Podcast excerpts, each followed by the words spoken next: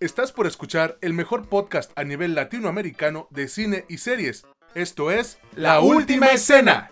Comenzamos.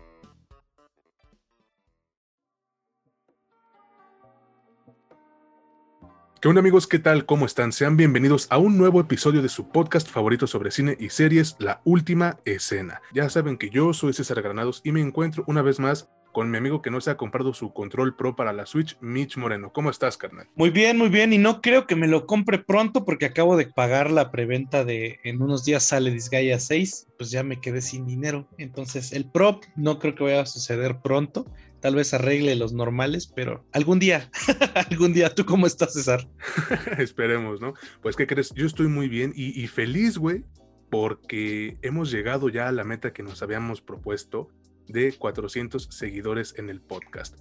Eh, lo hemos estado diciendo episodio tras episodio y pues créanme que se agradece porque se logró la meta. Ahorita ya estamos como en 407 y pues queremos darles muchas, muchas gracias por apoyarnos. Todas las gracias del mundo por este, confiar en nosotros, creer en nosotros y compartir todas las cosas que, que, aquí, que aquí decimos y que aquí platicamos.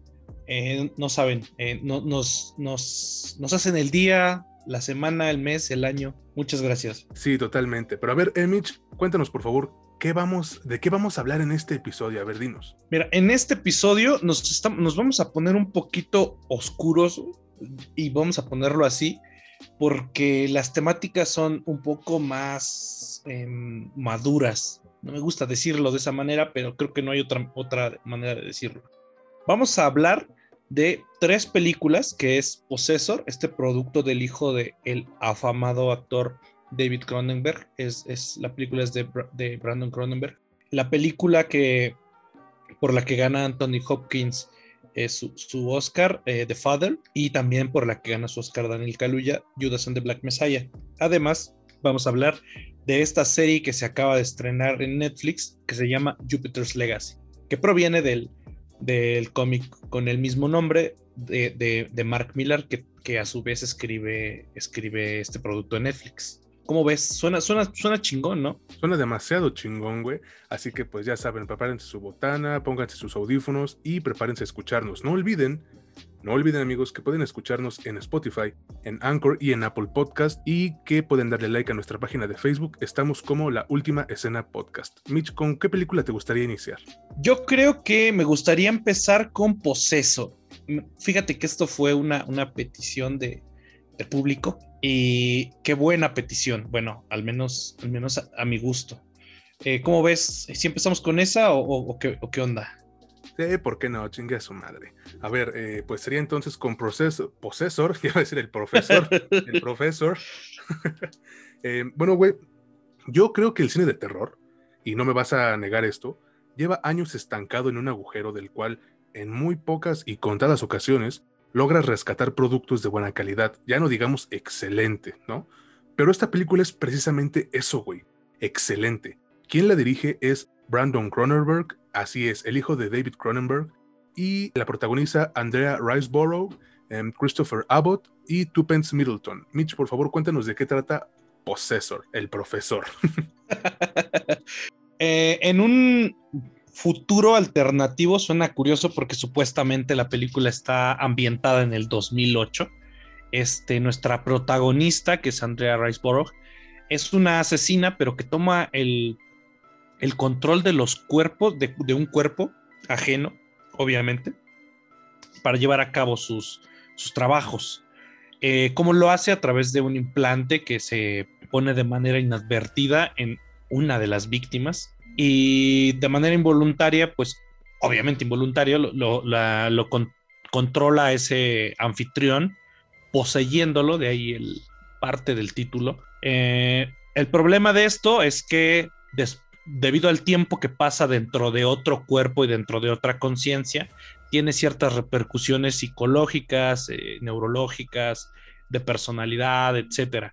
Y de esto va, de esto va la, la premisa que, si, si me lo permiten, es una de las premisas más creativas que me he leído, visto y disfrutado en los últimos años. Y como bien dijo César, eh, sobre todo en un ambiente que trata de ser eh, innovador en el cine de terror. Habrá quien me diga eh, seguramente que esto no da miedo, esto este, no es perturbador, ya saben, esa, esa clase de argumentos que, que nos dicen en todos lados, porque pues ellos se ven cosas en las que se sacan las tripas y a alguien le engrapan el pene o cualquier cantidad de asquerosidades. Esta, también tiene su, grado de, este, de gore, porque como bien, como bien mencionamos, es, es el hijo de Cronenberg, del afamado eh, director de La Mosca, que tiene un, estilo cinematográfico, tuvo un estilo cinematográfico bastante gráfico. Y, el hijo no, no, este, no le pierde mucho la. No, más bien no le pierde mucho el hilo, no, no, no niega no niega de dónde viene y también tiene su, lado gore, la película, pero no, no siento que vaya por ahí. Sí tiene muchos elementos. Ahora, en lo personal, eh, la película está llevada de maravilla. O sea, al principio no tienes ni la más remota idea de qué se trata, pero conforme avanza, eh, no te deja de tanto de perturbar como maravillar, además de sorprender esta premisa tanto de terror como de ciencia ficción, que avanza de manera tan orgánica que hacia el final de la película, si no estás completamente sumergido en la historia, es porque de plano no pusiste atención, ¿no crees? Pues mira, yo creo que la, breve sinopsis que diste, y no es por ofender, obviamente, güey, es eh, incapaz de comunicar cuán sofisticada y emocionante es esta película, güey. Especialmente para aquellos con un gusto por la ciencia ficción y los thrillers psicológicos. La película se compone de una compleja red de identidades y de giros argumentales, y si bien eh, la intensa combinación de los innegables talentos de Cronenberg como director y guionista son la base del éxito de la película, es sin duda una de esas que simplemente no funcionarían si tuvieran el más mínimo error de transmisión, güey. Esta, que es apenas su segunda película, ha eliminado por completo cualquier sugerencia cínica, güey, de que su éxito tiene más que ver con su propio apellido que con sus habilidades yo creo que con esto, al menos en mi, a mi consideración, eh, le dio el derecho a Brandon Cronenberg de valerse por sí mismo y verás que con el tiempo va a ser innecesario que mencionemos su ascendencia eh, en próximos trabajos, ¿no? Al menos yo así es como lo veo. Fíjate, la película, güey, es algo así como, como Avatar e Inception, pero si hubiesen sido creadas para el género de terror. ¿Por qué? Porque la película mezcla sus influencias eh, que consigue de todas partes para comentar muchas cosas, como pueden ser este, crisis existenciales e identidades eh, en línea, ¿no? Pero también se asegura de empaparnos con sangre, con tripas y con pelos, que es algo que ha caracterizado al cine de esta familia, ¿no? Es más, yo creo que lejos de sobrar, la hiperviolencia en esta película es parte de, de, la trama, es parte vital de la trama, como lo es pues en muchas dentro de la familia Cronenberg ya que conecta a sus personajes de la manera más visceral posible. Pero sabes qué, para mí, güey, para mí el frío, limpio e inhumano mundo que nos da Possessor me da más miedo que todos los fluidos corporales que puedan aparecer en la película. ¿Por qué? Ya lo dijiste tú al principio, está ambientada en una especie de futuro atemporal, eh, pero, pero ¿qué crees? Me hace pensar en el horrible 2020 que acabamos de vivir, porque es eh, una especie de horror aterradoramente profético sobre nuestra propia dependencia excesiva reciente hacia las relaciones digitales. Em, pero sabes que aquí es crucial la propia eh, Rising Borough. Es una actriz que ha ido viento en pop en los últimos años y para mí, güey, ha superado a muchas actrices y actores en la intrepidez y la naturaleza de su selección eh, de roles. Muchos la consideran como, ah, es que es la próxima Tilda Swanton. Yo no sé. Yo todavía no me arriesgaría a catalogarla como la próxima, quién sabe qué pero pues así es como le están, le están diciendo, ¿no? Los papeles secundarios de Sean Bean y en particular de Jennifer Jason Leigh hacen eh, o también le dan a esta película una seriedad que los actores menores pues les costaría darle, ¿no? Así es, y de hecho, bueno, sin dar spoiler, pero tal vez dando spoiler, Sean Bean hace patente ese maldito récord que tienen todos los productos en los que participa. Y sí, sí tiene un récord. No lo voy a mencionar, ahí véanla. Este, la verdad es que yo estaba muy entusiasmado a, los cinco minutos de empezar porque la ciencia ficción a mí francamente me apasiona. Es, es, algo que disfruto mucho en todos sentidos, ya sea que, sea, que, lo, que lo lea, que sea en un libro, que sea eh, en una película, en una serie, hasta en una caricatura. Yo, yo, lo, yo lo disfruto bastante. Y mira, esta película, como ya bien dices, el director trata de separarse de la idea de que pues, su apellido sea, sea solamente ligado a su padre, pero tampoco deja de lado el sello de la familia. Ahí está. O sea, en, cierto, en cierto modo, yo siento que es como un posesor, es un heredero espiritual de la mosca. Tiene sus similitudes, tiene sus paralelismos. Puede que inclusive la película haya sido producida porque tanto al padre como al hijo las mismas cuestiones te, te, confunden, te perturban, te dan curiosidad y las quieres mostrar en cine. ¿Qué es lo que da miedo de esta película? Al menos a mi parecer, y yo con esto me gustaría cerrarla. No me gustaría extenderme al punto en el que diga por qué la estoy por qué la recomiendo o si la recomiendo. Me parece que hasta este punto sería redundante decirlo, es, obvio que, la, que, es un producto recomendable. Yo creo que este tipo de películas te dan miedo si tienes la capacidad de entender la seriedad del asunto, ¿no? ¿A qué voy? Eh, en qué momento lo que somos deja de ser lo que somos para ser lo que otra persona es.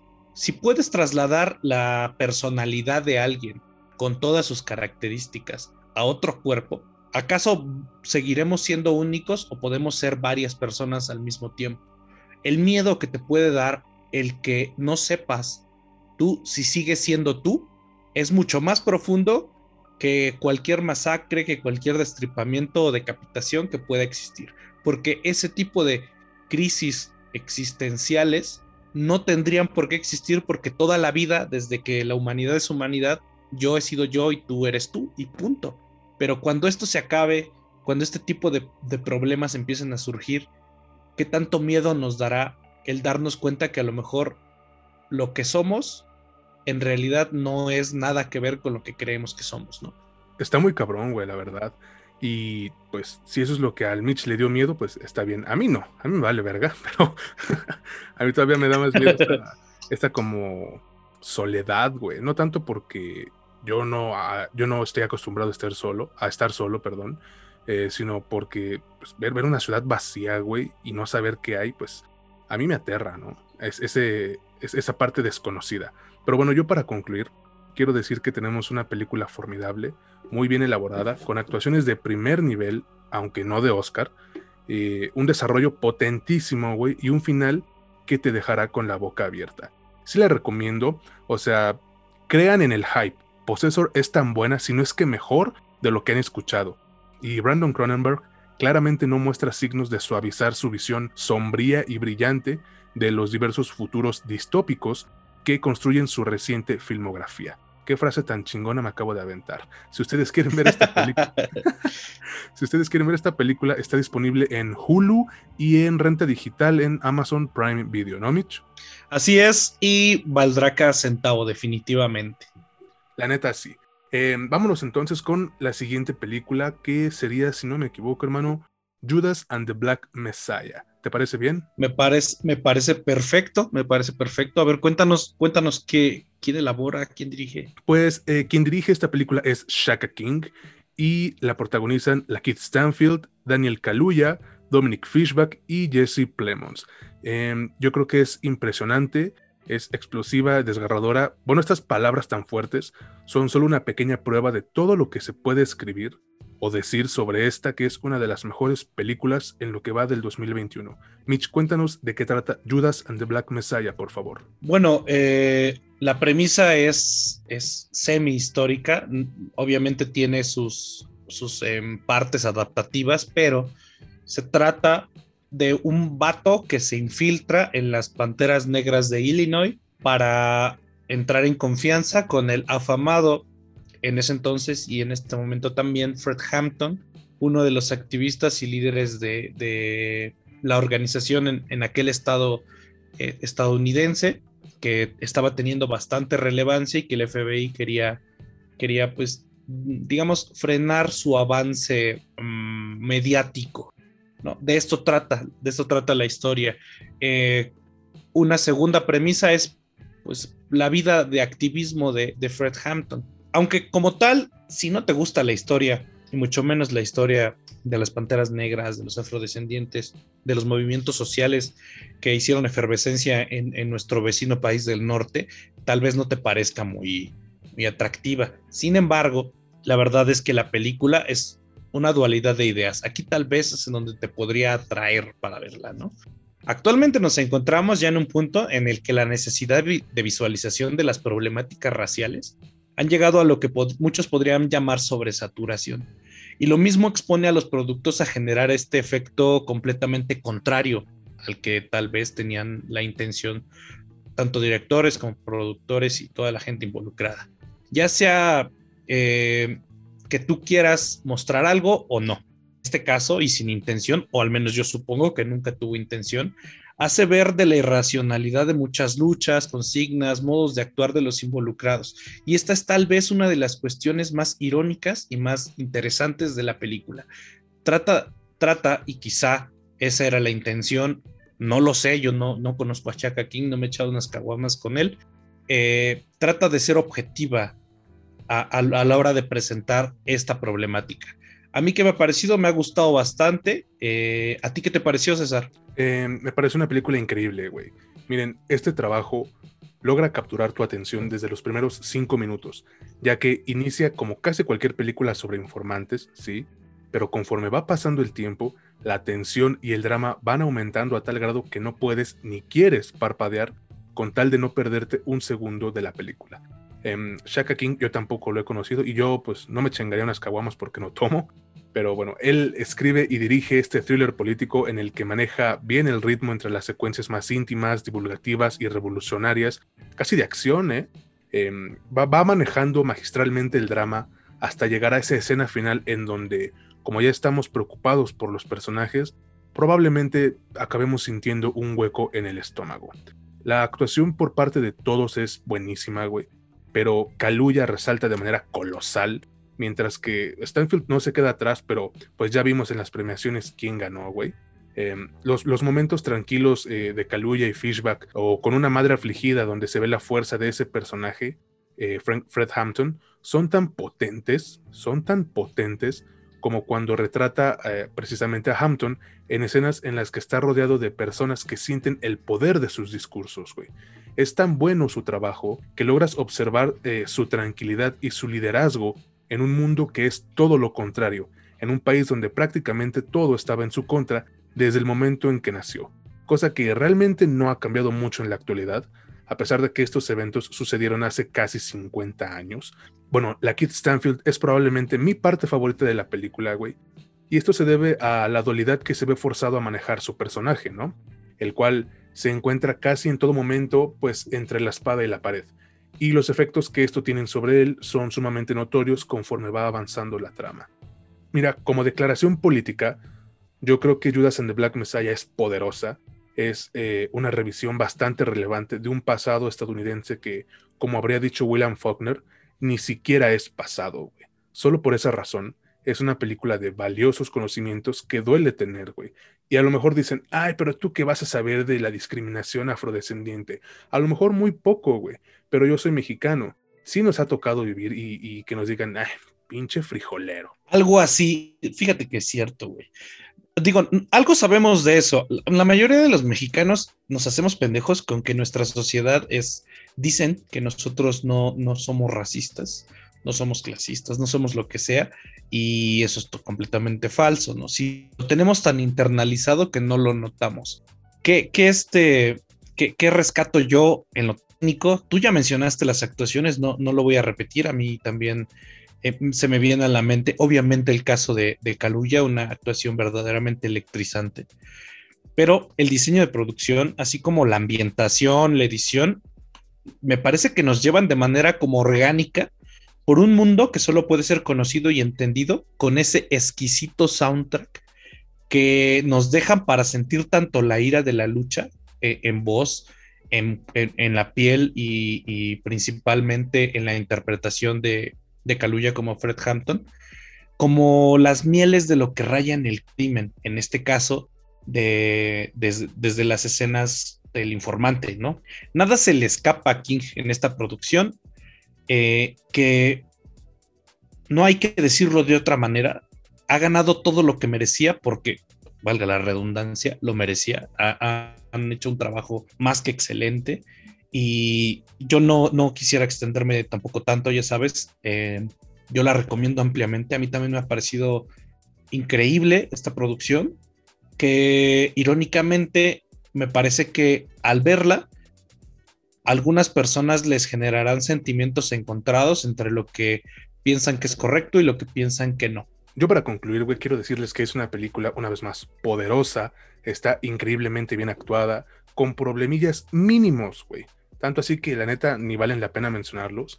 Tiene un soundtrack muy bien establecido, como dijo Mitch, es, exquisito, delicioso y con un final que duele, güey. Aunque ya hayas hecho tu investigación sobre el mismo, pues sigue calando, ¿no? Porque es esta, esta injusticia, güey, que al día de hoy no se ha visto erradicada, ¿no?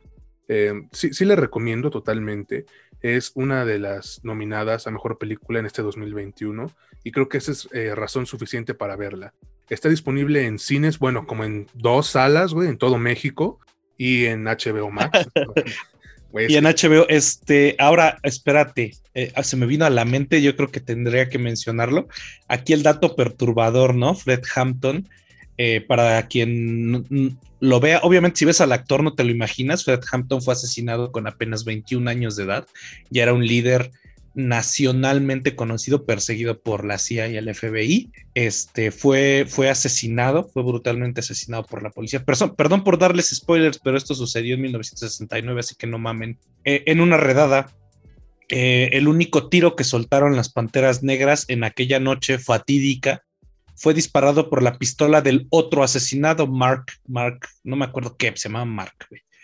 Y 12 años después llegaron a un acuerdo por una sentencia condenatoria hacia el FBI, el Departamento de Policía de, Chicago y el propio gobierno federal por casi dos millones de dólares, lo que obviamente no rezarse el daño de quitarle la vida a una, a una, persona que bien puedes estar de acuerdo o no estar de acuerdo entre en los métodos y las ideas. Yo personalmente no estaba prácticamente nada de acuerdo con lo que estas personas promovían Tal vez sí con, las demandas de derechos y, todo esto, pero no con sus ideas y sus métodos.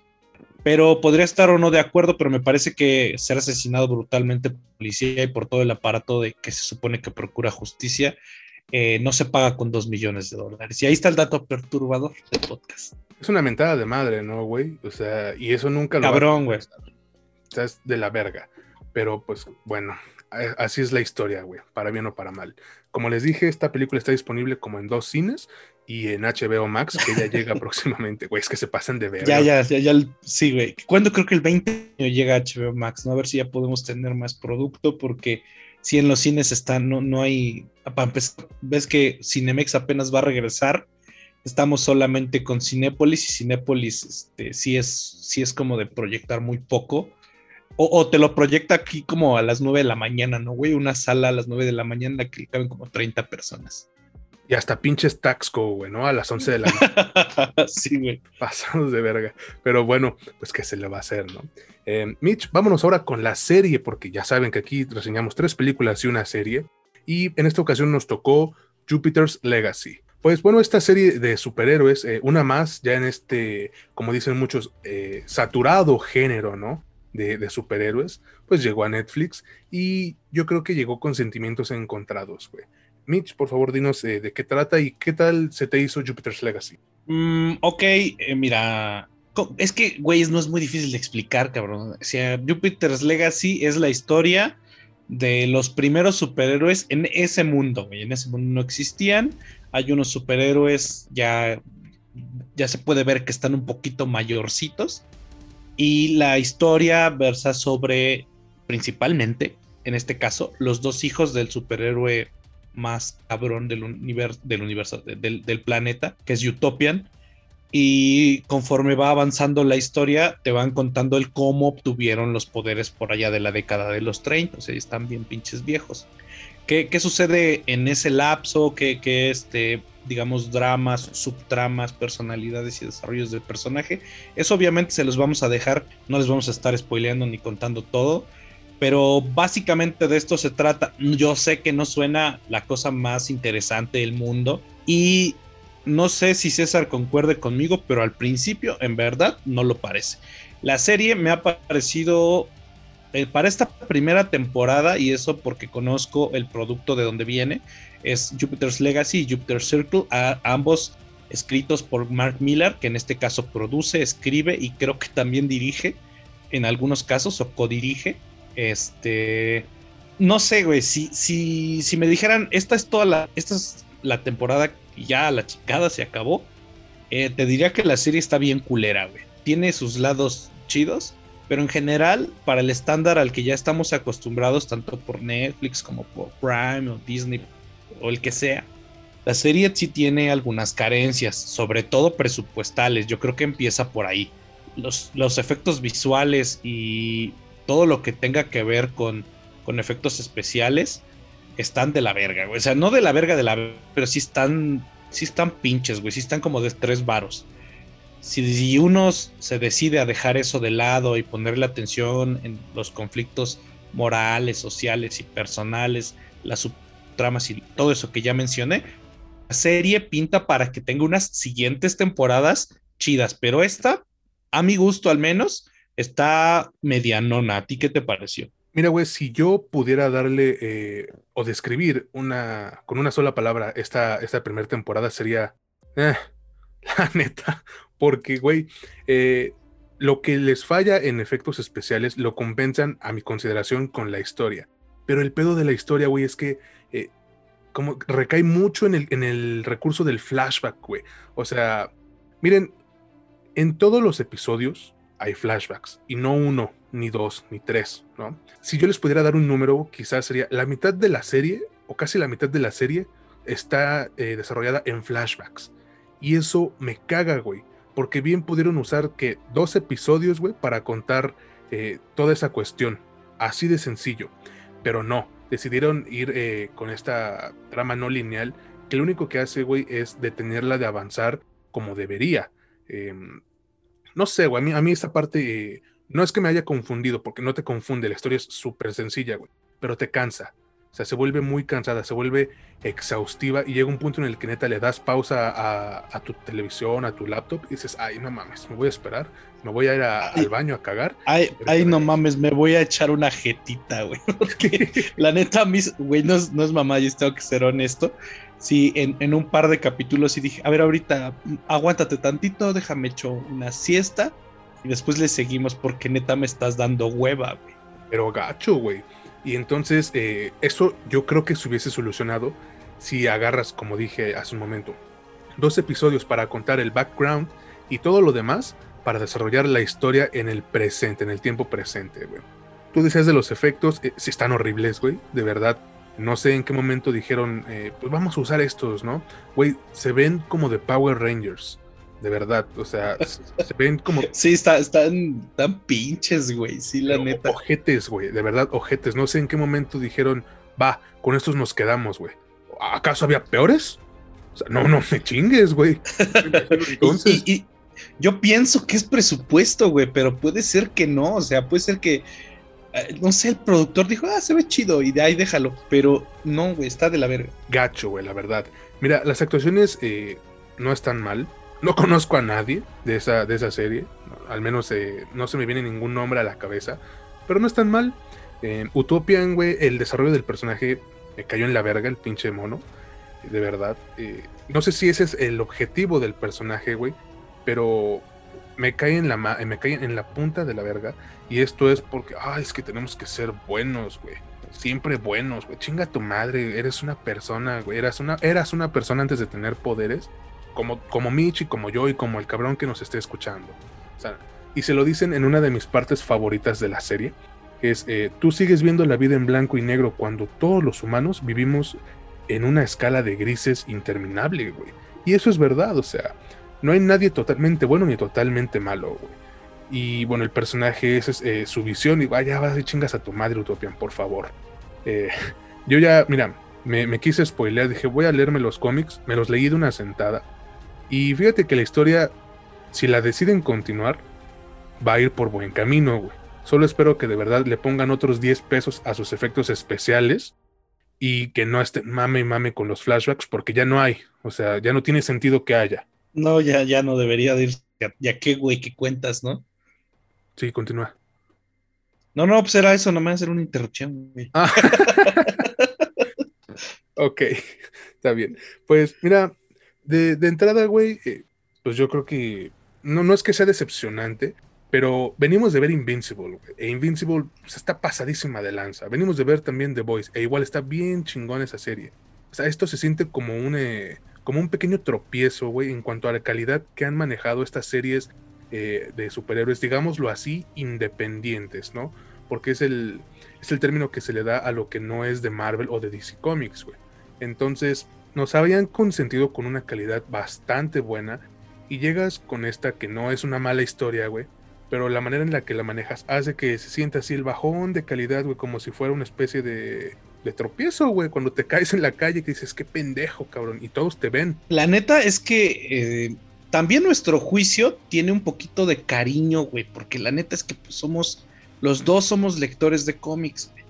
Y como que la veo y, sientes un poquito de empatía porque dices, ah, viene de allá, tampoco puedo ser tan severo. Pero la verdad es que es una serie pinchona, güey. O sea, sí, sí, hacia el final como que dices, ah, cabrón, la historia está buena, güey. Está, o sea, es que la historia se nota que tiene la hechura de un güey que se dedica a escribir, Mark Miller. Pero el desarrollo del producto no da para mucho, güey. Está, está malón, güey. Si yo creo que necesitarían una, una asesoría de, de alguien que sepa llevar algo como más de acción o como más, este, tal vez melodramático, no sé, pero si bien eh, en, la, escritura está como que su mayor acierto, la mayoría de las personas que le han dado una calificación más allá de, de lo mediocre, siempre resaltan que la historia te mantiene como que queriendo saber qué pasa, pero sí te detiene mucho el cómo, el cómo está contado.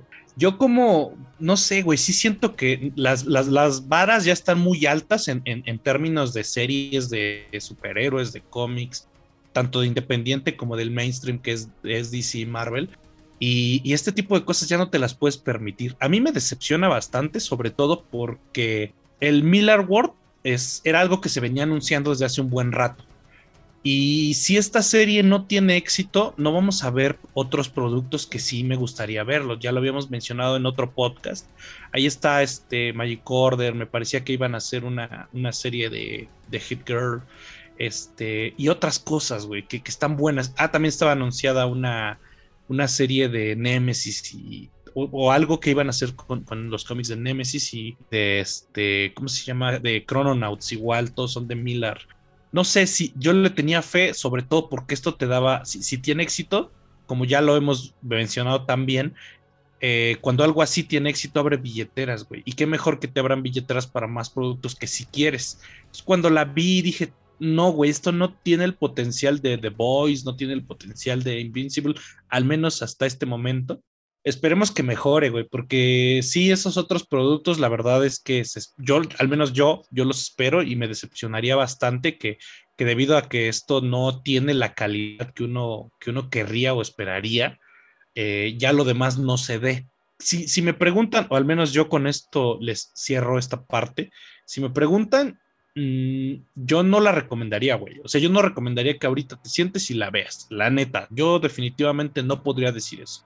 Yo me esperaría hasta que hubiera una segunda temporada. Digo, si, si, este, si esto continúa, si es que no les dan cancel, si no los, si, si no les dan aire y les dicen ya ahí estuvo, yo creo que ahí veríamos el potencial que puede tener el producto, pero mientras yo, francamente, yo no la recomiendo. Estoy en el mismo, estoy eh, de tu lado, güey, en esta cuestión. La verdad es que la serie pues, le falta punch. Y justo cuando está agarrando momentum, güey, acaba la temporada. Me explico, no sé si tú te sentiste así.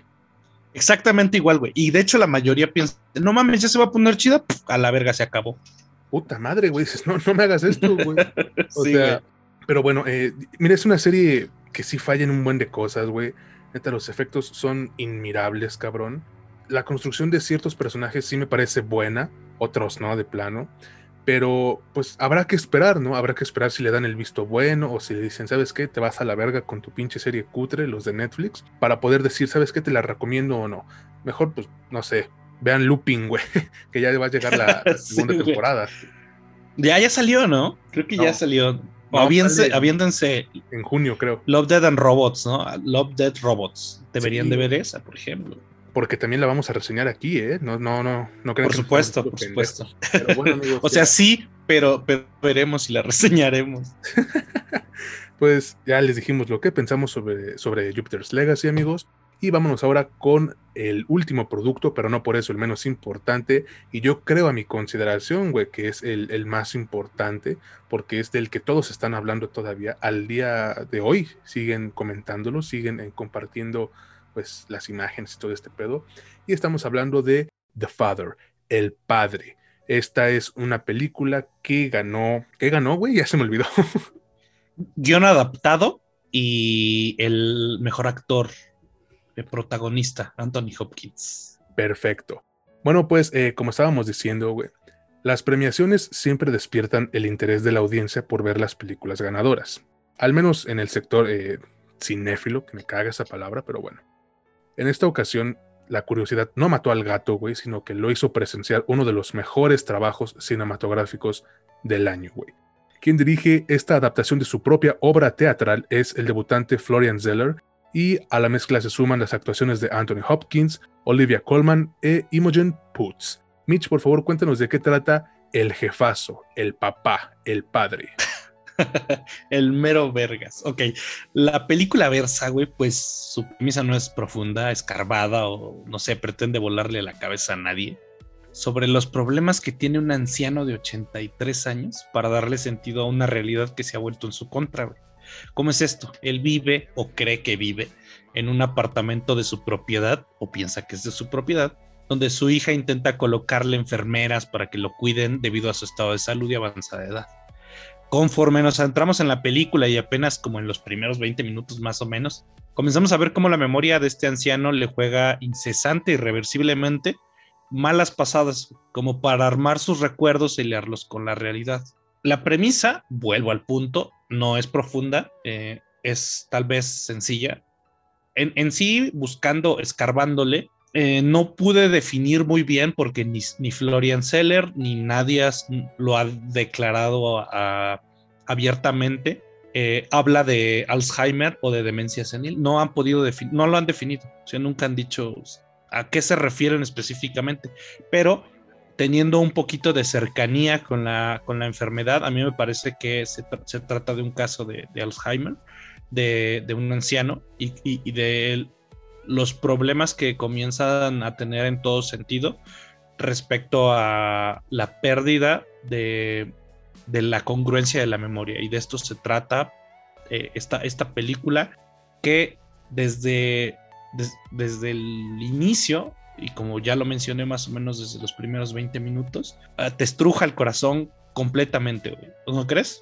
Yo creo que The Father es una película que busca comprender y retratar a través de la relación entre un padre envejecido y su hija preocupada, cómo esa inmersión en la demencia es percibida por quienes la viven y por quienes la presencian, la cual puede ser desencadenada por cualquier proceso, em, la pérdida de la memoria es algo que, mira, si bien podemos tomar como broma en muchas ocasiones, a lo largo sí se vuelve una dificultad muy grande con la cual vivir, tanto para el que la sufre como para quien la atestigua, y esta película, a mi consideración, lo retrata de una manera efectiva, güey.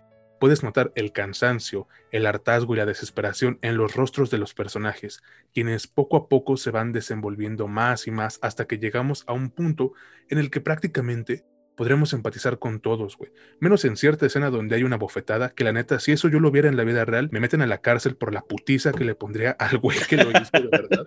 De verdad. Es exactamente lo mismo. Y, no, yo aquí te parto tu pinche madre, vale. No, pero recio, güey. Puta madre.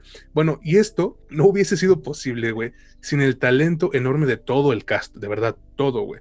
Pero en especial por parte del más reciente ganador del Oscar a Mejor Actor Principal, Anthony Hopkins. Y aquí me van a perdonar, pero voy a escucharme como un fanboy del señor. No hay ninguna palabra en ningún pinche diccionario que define el talento del señor Anthony Hopkins. Si puede haber alguno, no quiero usarlo para degradar su genio, güey. O sea, sin hacer mucho, este señorón tiene el poder de sostenerte a través de sus emociones, güey Después de un momento, el señor Anthony Hopkins se siente más de lo que se ve y creo que es el cumplido más maravilloso que puedo hacerle a un artista mágico como lo es él, güey. Olivia Colman sí es increíble, sí. Imogen Poots igual en lo poquito que sale. Sin ella habría sido, eh, la película habría tenido un vacío. Pero, güey, neta que la actuación que nos dio Anthony Hopkins aquí, güey, sin ser la más, eh, ¿cómo decirlo? Profunda, güey, es... Bueno, ya vieron, ganó el Oscar a Mejor Actor Principal, o sea, ¿qué más les puedo decir? sí, sí, sí, sí. No, y, la verdad es que sin ser una actuación, no sé, excéntrica, eh, escandalosa, estrafalaria, es una actuación que está en lo meramente humano, pero ahí está lo complicado. Es, esto es difícil de lograr.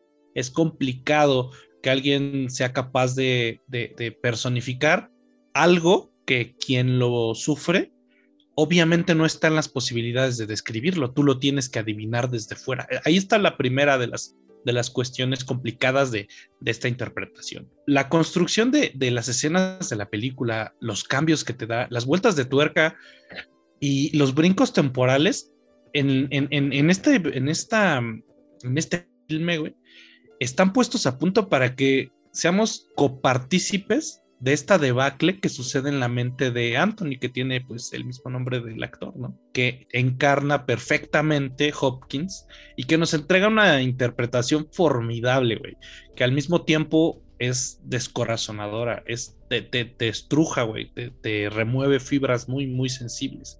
Como ya lo mencionaste, la capacidad actoral es... Em, a, falta de, de, un mejor adjetivo es inefable, no, no se puede escribir así como la de la dirección de Seller, nos dejan ante un abismo tan profundo que, que la verdad no te queda otra más que llorar, güey. O sea, así a secas. Al final de la película, si no lloraste con esta interpretación, deja de decirte que francamente yo pienso que no tienes alma, güey. El Mitch anda bien basado, como dicen por ahí. Miren, eh, yo creo que la trama, al ser no lineal, puede parecer confusa casi durante toda la primera mitad de The Father, pero también creo que esa es la intención precisamente, güey. Hacernos sentir, aunque sea un poquito, una pizca de lo que una persona que padece demencia o quizás Alzheimer siente o piensa, güey. Esa confusión intencional le da un toque distintivo a la película y que se acentúa en el final tan conmovedor que tiene, güey. Eh, miren, el hecho de que el 99% de la película se sitúe en un departamento también tiene sus ventajas, güey, ya que con un poquito de ingenio funciona como una metáfora. No sé, al menos así es como yo lo descubrí. Eh, el pobre Anthony está atrapado en las paredes de su mente, que es el departamento. Y conforme este cambia, todo, todo lo demás también, güey, a excepción de nuestro protagonista. De verdad, no quisiera extenderme más, eh, podría hacerlo, pero yo sé que ustedes no quieren. Pero para concluir, les digo que tenemos una película emotiva, fuerte, bien realizada, con un manejo soberbio de la cámara fija y con actuaciones ya galardonadas, güey, que si bien puede sentirse un poquito pesada, no la detiene de ser un deleite cinematográfico, güey. Sí la recomiendo totalmente, es un eh, must watch, como dicen por ahí, es un debes verla, aunque no todos van a aguantarla, pero vale la pena esforzarse para verla, güey. Eso sí, tengan al lado un par de pañuelos desechables. Y como les digo, esta película está disponible, creo que nada más en la casa de, del güey que renta Cinépolis y en Amazon Prime Video igual renta digital. Porque puta madre, güey. O sea, sí, güey. También me costó un chingo de trabajo. En Zumpango, güey. Y, a las 11 de la noche. No, no mames. O sea, ¿cómo quieres que la vea entonces? en, a las 11 de la noche en Tepeapulco Hidalgo, ¿no, güey? en pinches lugares que te quedan a tres horas, güey, y con esta pinche lluvia y el tráfico, no mames, o sea, también ayúdense, cadenas cinematográficas, ayúdense. Si no sean, no sean, no sean cabrones, güey. Mira, aquí hay, aquí hay un dato curioso, güey. La, obra en la que está basada, que se llama El Padre, solo que en francés, y la neta no sé cómo se pronuncia, y no lo voy a intentar como los comentaristas pendejos de, los noventas de Televisa que hablaban de la verga el inglés. Este se ha adaptado en varias, varias, este, varios países, Panamá, creo que Perú también. Pero acá en nuestro país se adaptó eh, en el 2017. Pasó casi sin pena ni gloria, tuvo un éxito bastante mediano y fue protagonizada por el ya nonagenario Ignacio López Tarso, Ese es un pequeño dato ahí por si por si alguna vez la llegan a ver que la vuelven a armar, seguramente pues ahí va a estar este señor que parece, parece francamente inmortal, ¿no? Yo, ¿cómo, ¿cómo, podría concluir con esta? Yo, yo, la, yo la recomiendo ampliamente, güey. Si es, como, como dijo César, tiene un ritmo, mmm, no, no, no lo llamaría yo lento, pero sí se toma su tiempo, güey, para, para, para entregarte lo que te tiene que entregar. Pero eso sí, vale completamente la pena. Yo lo, lo único que les diría es, eh, no la vean, güey, es una trampa para que llores a moco tendido de la chingada como no has hecho en tu vida, güey. No es cierto, güey. Obviamente sí, véanla, vale muchísimo la pena. Eh, tal vez por ahí van a salir con alguna lección de, de cómo, cómo ver a la gente mayor y los problemas que pueden llegar a tener, ¿no? Un poquito de empatía es lo que requieren también. Así es, así es. Requerimos, requerimos en general, yo creo. Pues bueno amigos, eh, creo que hemos llegado al final de este episodio. Nos, que nos distanciamos eh, unas dos semanas porque pues, cuestiones de salud, discúlpenos, pero quiero volver a agradecerles a todos y cada uno de ustedes por habernos eh, hecho llegar a la meta de 400 seguidores. Y mira, esto, esto ya lo habíamos dicho anteriormente, lo dejamos olvidado, pero se los voy a repetir. Llegando a 500 seguidores en el podcast, vamos a hacer un episodio especial sobre un anime en específico. Ya le dijimos, ya sabemos cuáles son, ya sabemos eh, los cuatro contendientes, las cuatro opciones, pero llegando a los 500 eh, seguidores, se va a hacer ese episodio. Nos han estado pidiendo que reseñemos Hunter x Hunter, no lo vamos a hacer todavía. Habrá que esperar. A lo mejor es uno de los eh, contendientes, ¿no? O patrocínenos, si lo hacemos, no hay pedo, no se preocupen. Sí, sin bronca. no, ¿Quieren que hablemos de Boku no, de Boku no Pico? Ah, ok, échale, no hay pedo. no baila el perro. Pero ya, ya casi llegamos, ya, ya estamos cerquita. De nuevo, eh, muchísimas gracias por, por todo el apoyo, el cariño y también las mentadas de madre, ¿no? Sí, a todos y cada uno de ustedes, mi saludo es general. De nuevo, mis más sinceros agradecimientos. Eh, bueno, amigos, recuerden que pueden escucharnos a través de Spotify, de Anchor y de Apple Podcast. Próximamente estaremos quizás en los podcasts de Amazon o los podcasts, como dicen por ahí. A ver, eh, voy a ver cómo se suben, no hay pedo, pero de que se suben ahí, se suben ahí, güey. Chinga su madre. Sí, sí, claro, a ver si sí, podemos tener presencia en, en, Amazon o en Deezer, a ver qué, qué se puede hacer, ¿no? Perfecto, canal. Bueno, pues sin más que agregar, nos despedimos. Eh, yo soy César Granados y estuve una vez más con mi amigo Mitch Moreno. Que pasen un excelente día, tarde, noche. Nos escuchamos en el siguiente episodio. Hasta la próxima.